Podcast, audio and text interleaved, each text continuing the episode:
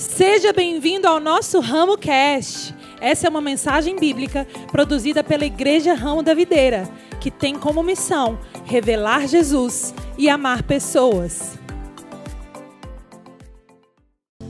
Obrigado, Jesus. Obrigado porque estamos aqui entendendo que a Sua glória está sendo manifesta. Eu oro, Deus, para que seja uma tarde onde a glória do Senhor se manifeste, continue se manifestando e alcance o coração de cada pessoa que entrou neste lugar, Deus. Nós oramos por isso, Pai, em nome de Jesus. Amém. Amém. Glória a Deus. Boa tarde, Ramo da Videira.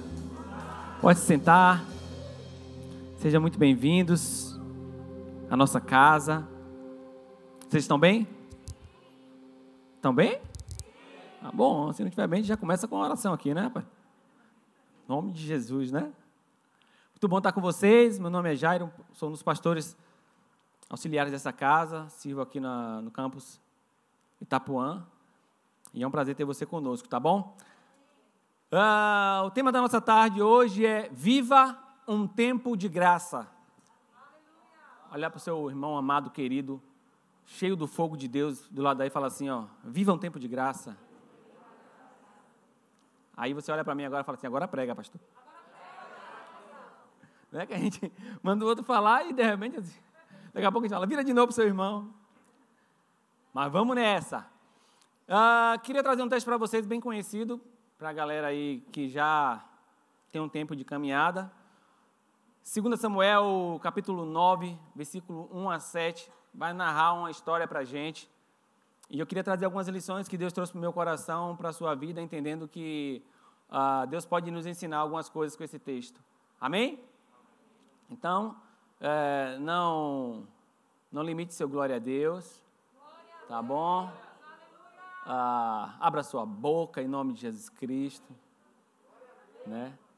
Se manifeste em nome de Jesus. O Espírito Santo, meu irmão, está em você e ele se movimenta. Ele não, não, não é algo nem alguém parado. Ele, ele se movimenta. Nós somos igreja, e igreja é um órgão, vi, um órgão vivo, não é parado. Então, vamos nessa, tá bom? Capítulo 9, versículo 1 a 7 diz assim, 2 Samuel: Certa ocasião, Davi perguntou: Resta alguém da família de Saul a quem eu possa mostrar lealdade por causa da minha amizade com Jonatas. Algumas versões trazem por causa da minha aliança, né, por causa da minha promessa. Então chamaram Ziba, um dos servos de Saul, para apresentar-se a Davi, e o rei lhe perguntou: Você é Ziba? Sou teu servo, respondeu ele. Perguntou-lhe Davi, versículo 3: Resta alguém da família de Saul a quem eu possa mostrar a lealdade de Deus?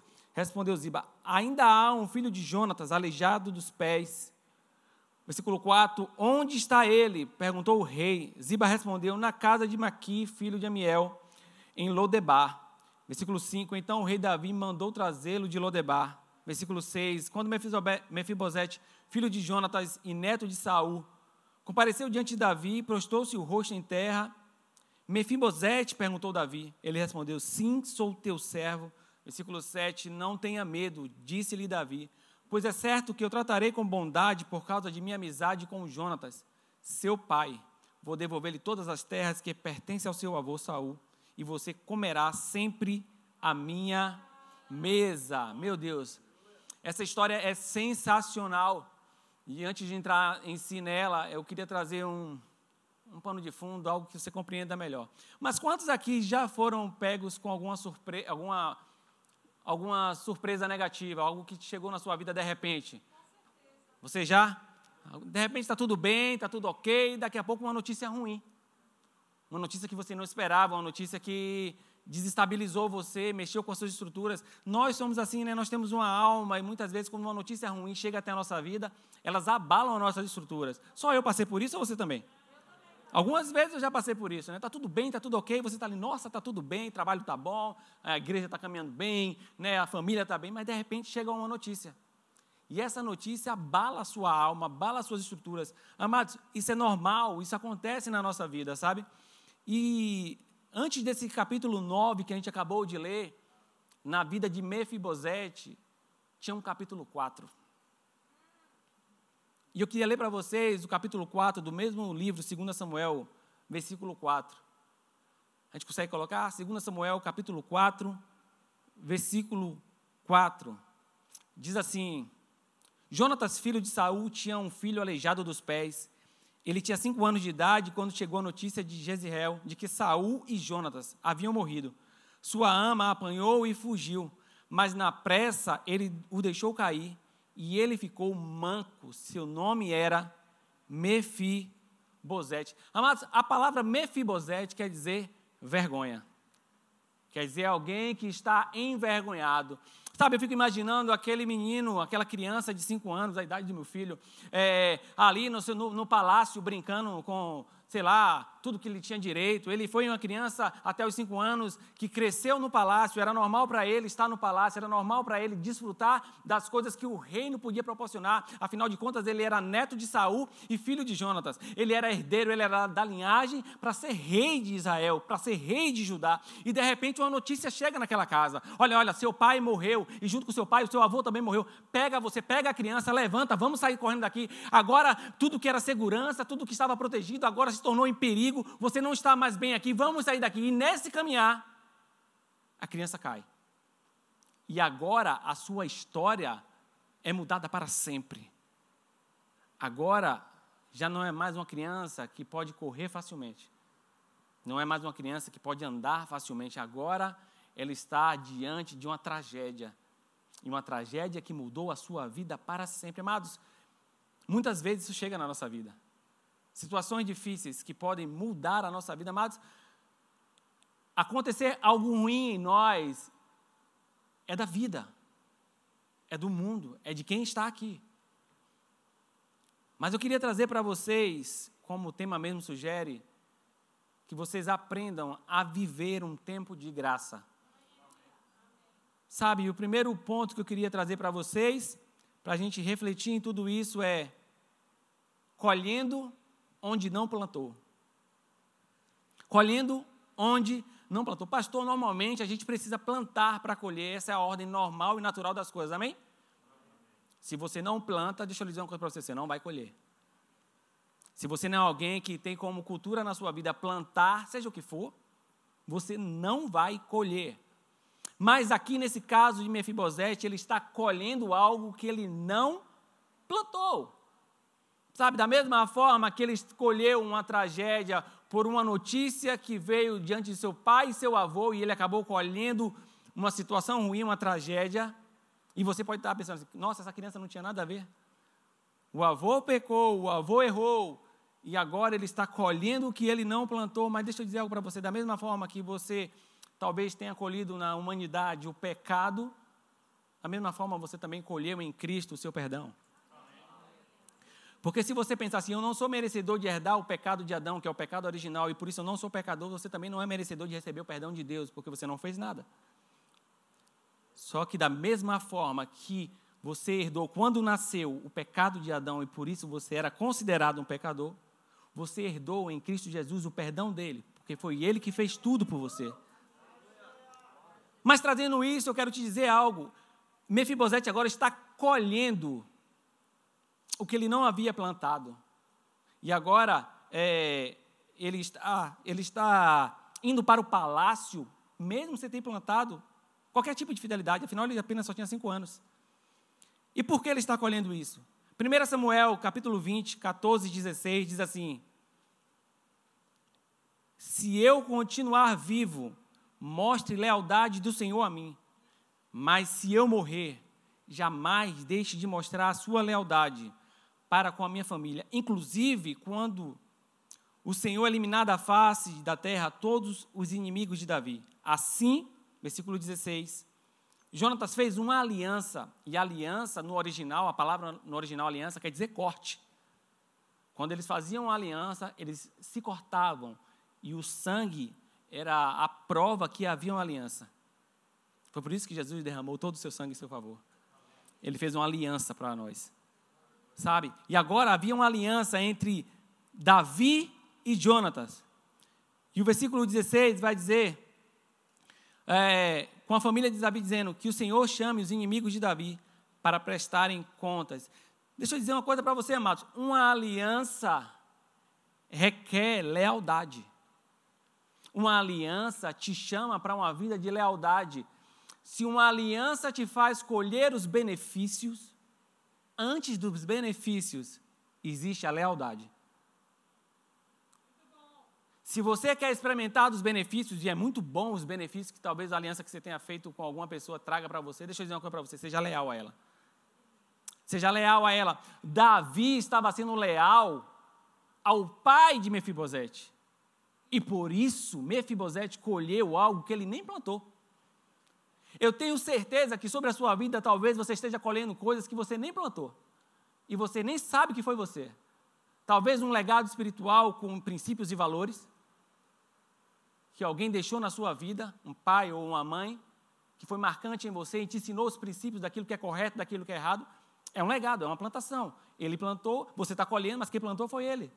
Sabe? Talvez uma herança financeira que você não trabalhou. Eu fico imaginando o, o filho de Neymar, o filho de Cristiano Ronaldo, filho de Messi.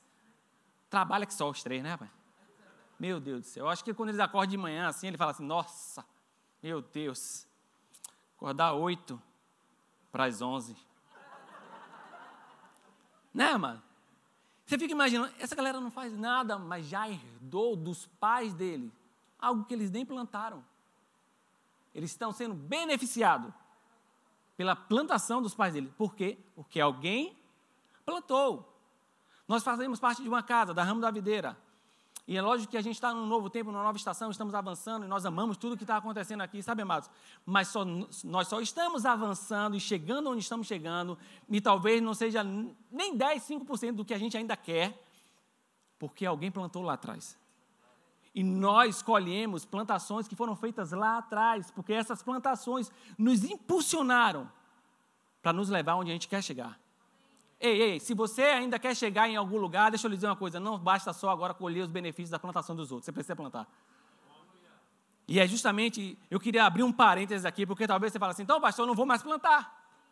Porque agora eu estou colhendo o que o outro plantou, então agora eu não vou mais plantar. Deixa eu dizer uma coisa para você, meu irmão. A plantação dos outros pode te trazer benefícios.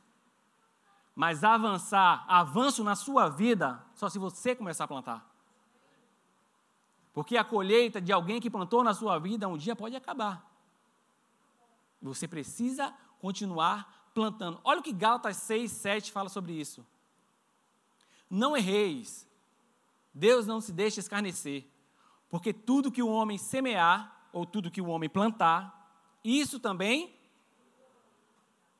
Sabe, amado, deixa eu dizer uma coisa para você.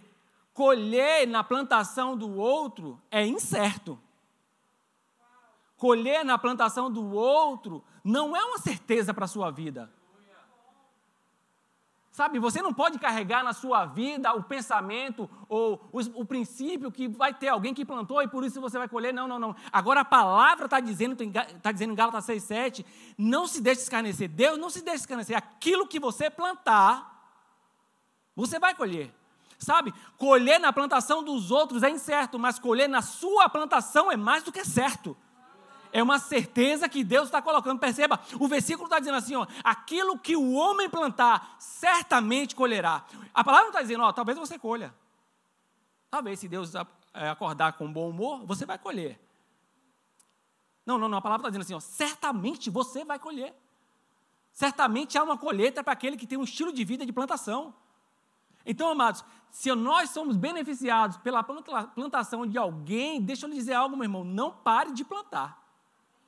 Porque a sua plantação provavelmente não só beneficia você, mas outros.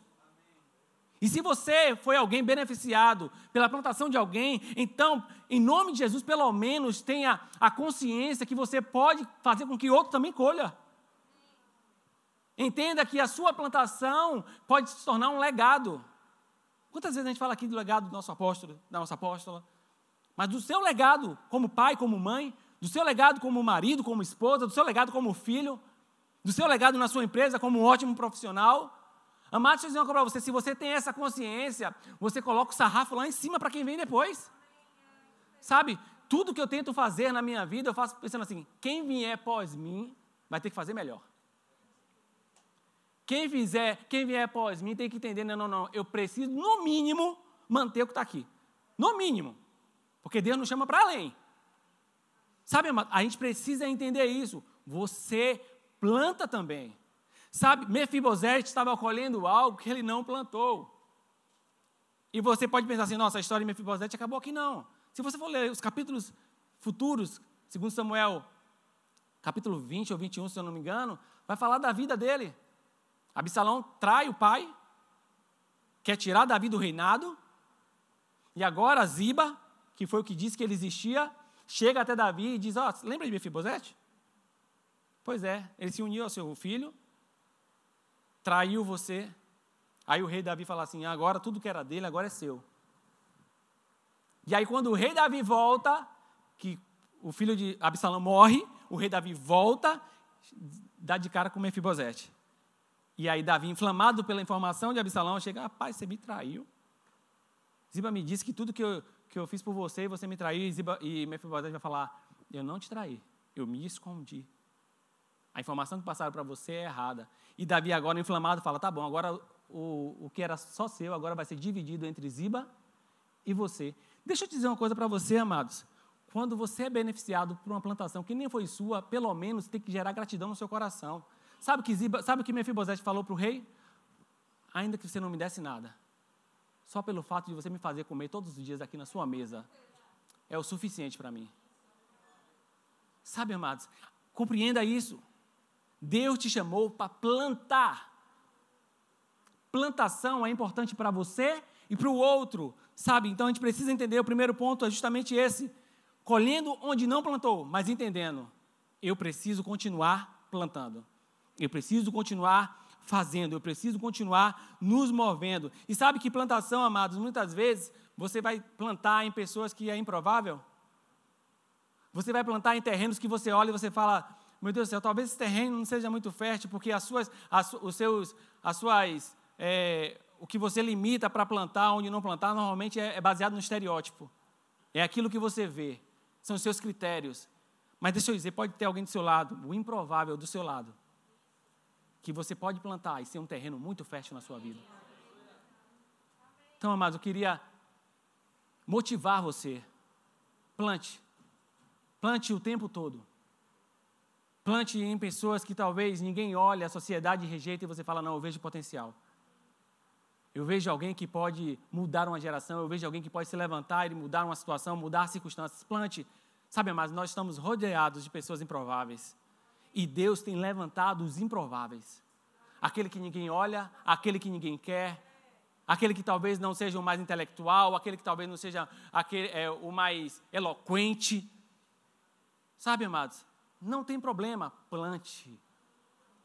Sabe, amados, eu amo quando Deus levanta as pessoas que ninguém olha, que ninguém viu, que ninguém sabia, mas Deus falou no seu coração: plante.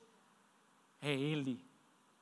Ah, meu irmão, se eu pudesse falar aqui para vocês quanto testemunho de pessoas que um dia eu ofertei, que um dia eu plantei, e quando eu falo oferta, não é só financeira, amados. É ofertar o tempo, é ofertar o coração, é ensinar. Sabe, amados, a gente passaria a tarde toda aqui. Mas eu queria entrar no segundo ponto. O segundo ponto é o que me resta. O que me resta? Pastor, por que você trouxe isso? 2 Samuel, capítulo 9, versículo 1 diz assim: Certa ocasião, Davi perguntou: Resta alguém da família de Saul a quem eu possa mostrar lealdade por causa da minha amizade com Jonatas? Gente, há um desejo no coração do rei. Você imagina o rei com todo o seu reino, ele parar para pensar assim: resta alguém que eu possa ajudar, resta alguém que eu possa ser benevolente, resta alguém que eu possa beneficiar, resta alguém que eu possa fazer alguma coisa. Amados, se o rei pensou nisso, eu fico pensando a gente, a gente, é, esse tipo de pergunta deveria ecoar no nosso coração quando a gente acordasse. Sabe, resta alguém, o que me resta? Me resta alguém que eu possa fazer alguma coisa, resta alguém que eu possa orar, resta alguém que eu possa de repente levantar, resta alguém que eu possa ligar, me resta alguma coisa. Sabe, amados, é um, é, é, é um desejo no coração do rei que, poderia, que deveria queimar no seu e no meu coração o tempo todo. Eu fico imaginando o rei em todo o seu poder, podendo pensar em tantas coisas agora está se preocupando com alguém que está em Lodebar lugar sem raízes. Lodebar, lugar de tristeza, lugar de morte. Amados, isso se não mexe o seu coração, a palavra vai dizer em Gálatas 6, 9. E não nos cansemos de fazer o bem, porque ao seu tempo ceifaremos. Se não houvermos desfalecido, versículo 10. Então, enquanto temos tempo, façamos o bem a alguns. É. Ao que eu acordei na telha e tipo assim, ah, hoje eu quero só abençoar aquele rapaz. Amados, fazemos o bem a todos. Ei, todos. Aquele cara que enche o seu saco. Aquele cara que pega no seu pé. Aquele cara que tira você do sério. O seu marido, que muitas vezes você está cheio do saco dele. A sua esposa que fala umas verdades para você, você não está acostumado a ouvir as verdades. Sabe, amados? A seu filho que te tira do sério e não te obedece. A palavra está dizendo: faça o bem a todos. Porque no tempo certo você vai colher o que te resta, mas deixa eu dizer para você o que te resta. Vou dar uma notícia para você, primeira mão. O que te resta, sabe o que te resta? Para de ficar escolhendo quem você vai abençoar. Para de ficar selecionando. Meu irmão, deixa eu dizer uma coisa para você: cristão não seleciona, cristão é guiado. E a palavra está dizendo assim: ó, todos. Todos. Você foi chamado para ser bondoso. Meu irmão, um cristão que não é bondoso é um cristão sem o Espírito Santo. Um cristão que não é bondoso é uma igreja sem Espírito Santo. Um, um cristão que não é bondoso é um marido sem esposa. Sou casado com quem não tem esposa, não.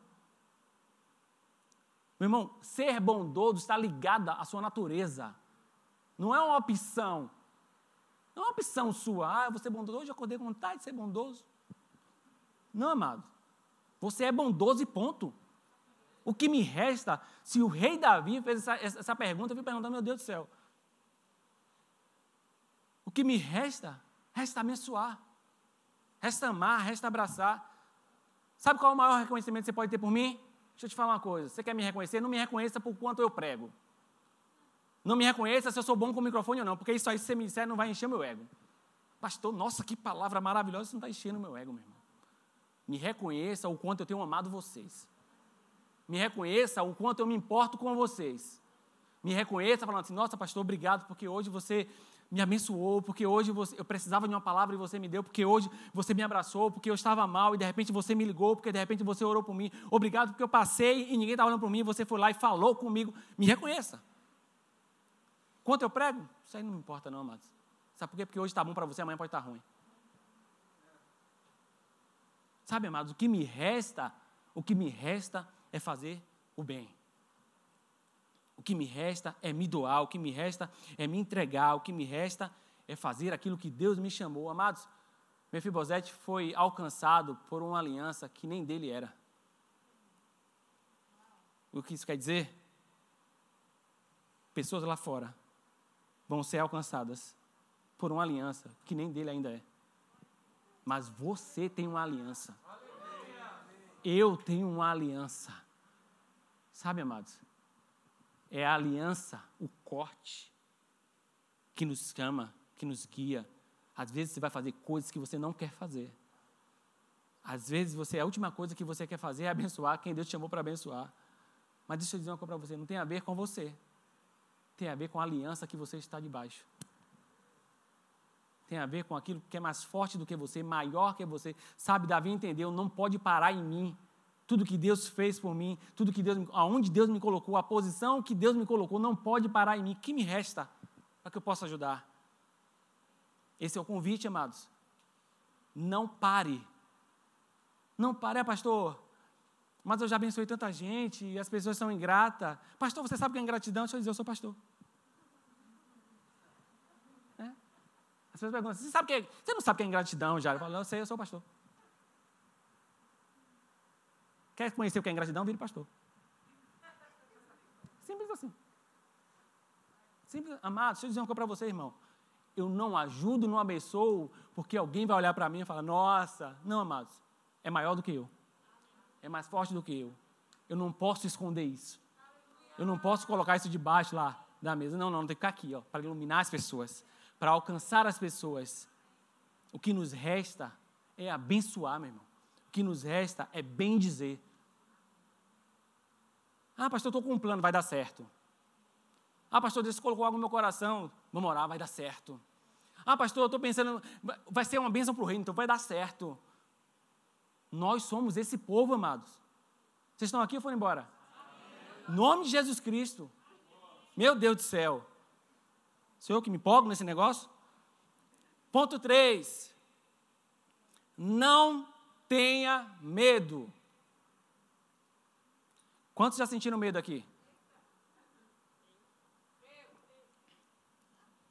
Quantos já foram dominados pelo medo? Porque sentir medo é normal. O que você não pode é deixar ser dominado por ele.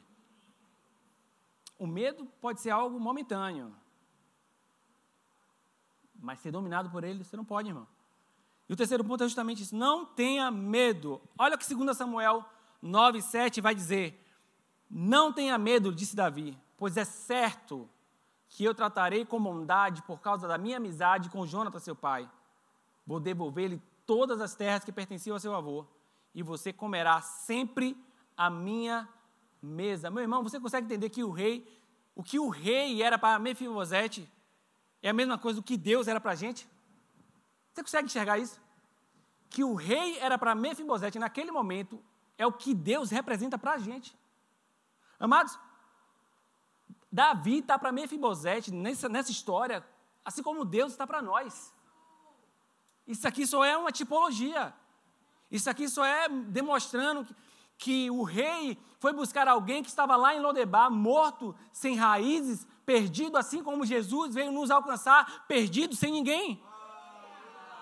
Que o rei acreditou em Mefibosete, assim como Jesus acreditou em nós, quando a gente nem merecia que Davi fez por ele, o que Jesus fez por nós, fez por você, e se ainda não fez por você, se eu dizer, pode ser hoje.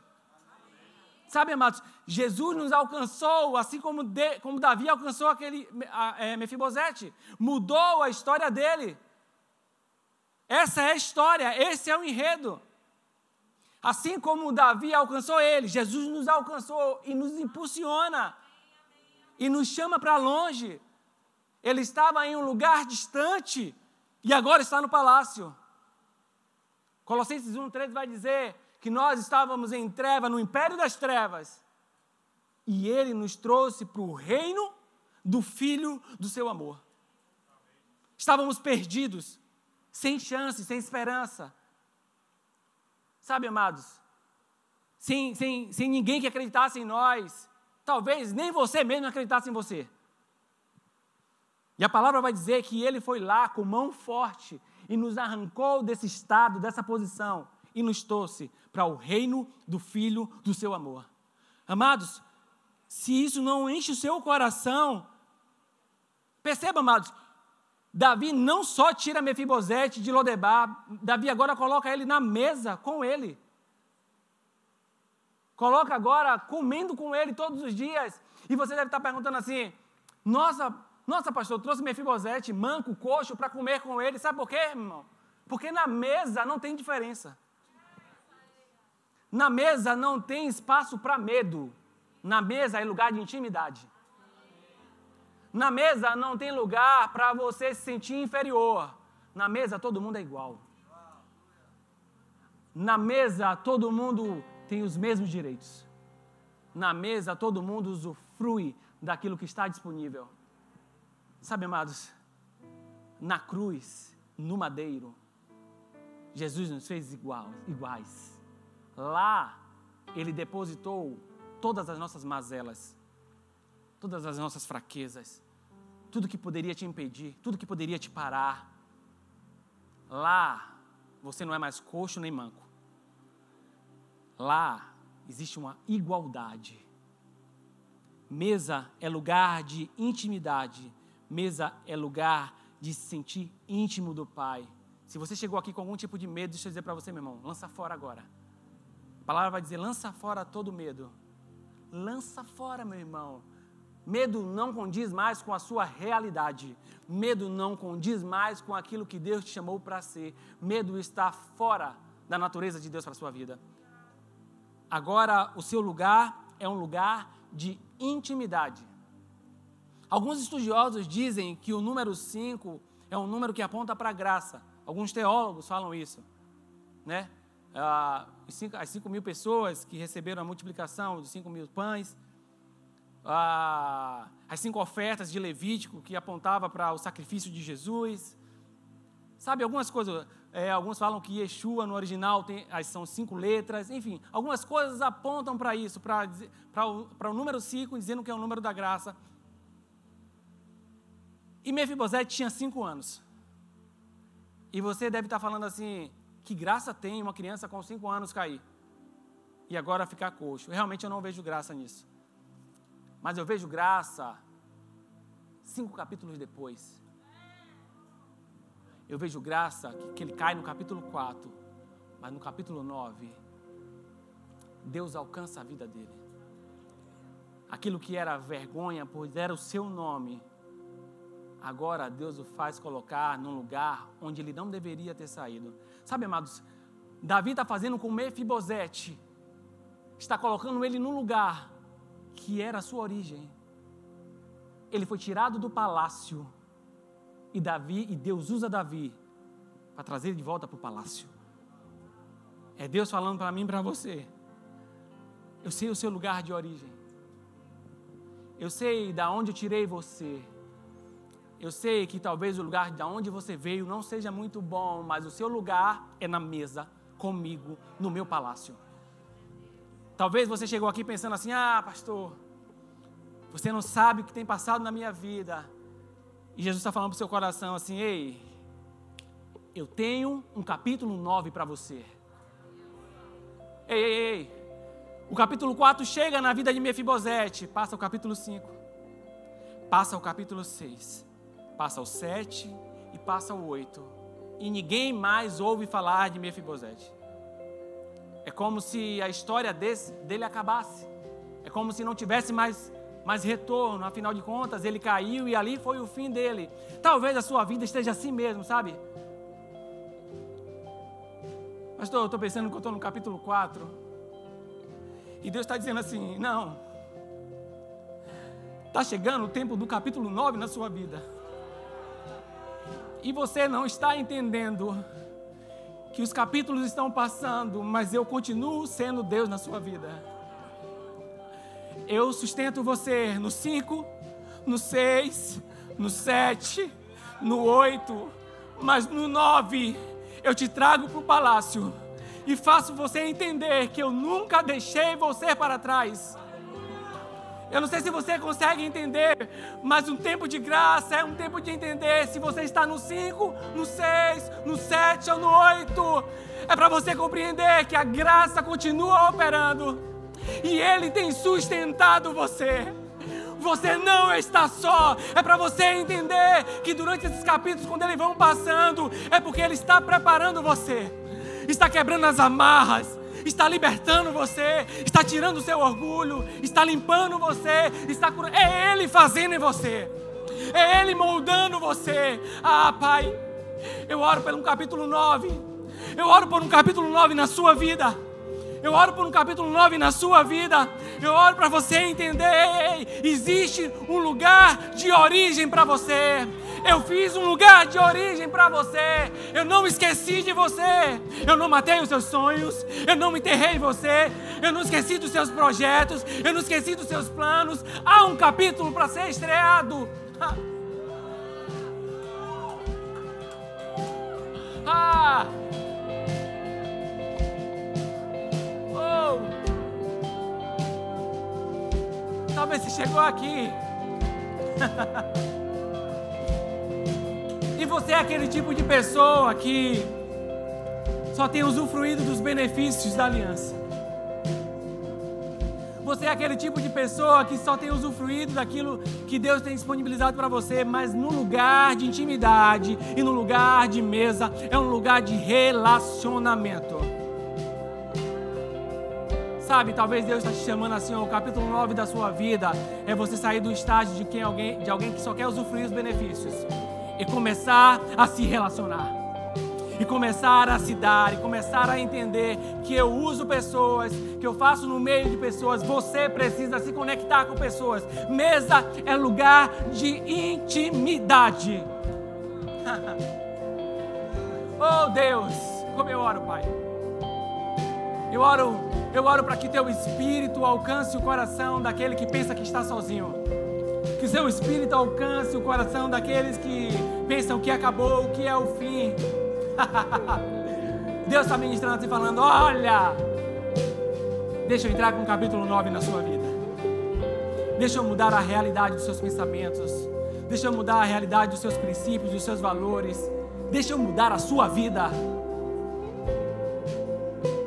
Você consegue falar com seu pai, com o seu coração, com tudo que há no seu coração e falar para ele: Deus, eu quero, eu quero, Pai, eu quero, Deus, eu quero, eu quero experimentar, eu quero viver a realidade do céu na minha vida. Vamos cantar, vamos cantar.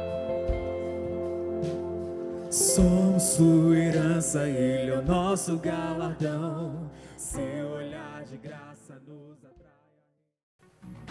Essa mensagem te alcançou? Compartilhe com seus amigos e familiares. Para saber mais sobre o nosso ministério, siga-nos no Instagram, IRV São Caetano, IRV Itapuã e IRV Lauro de Freitas. Até a próxima!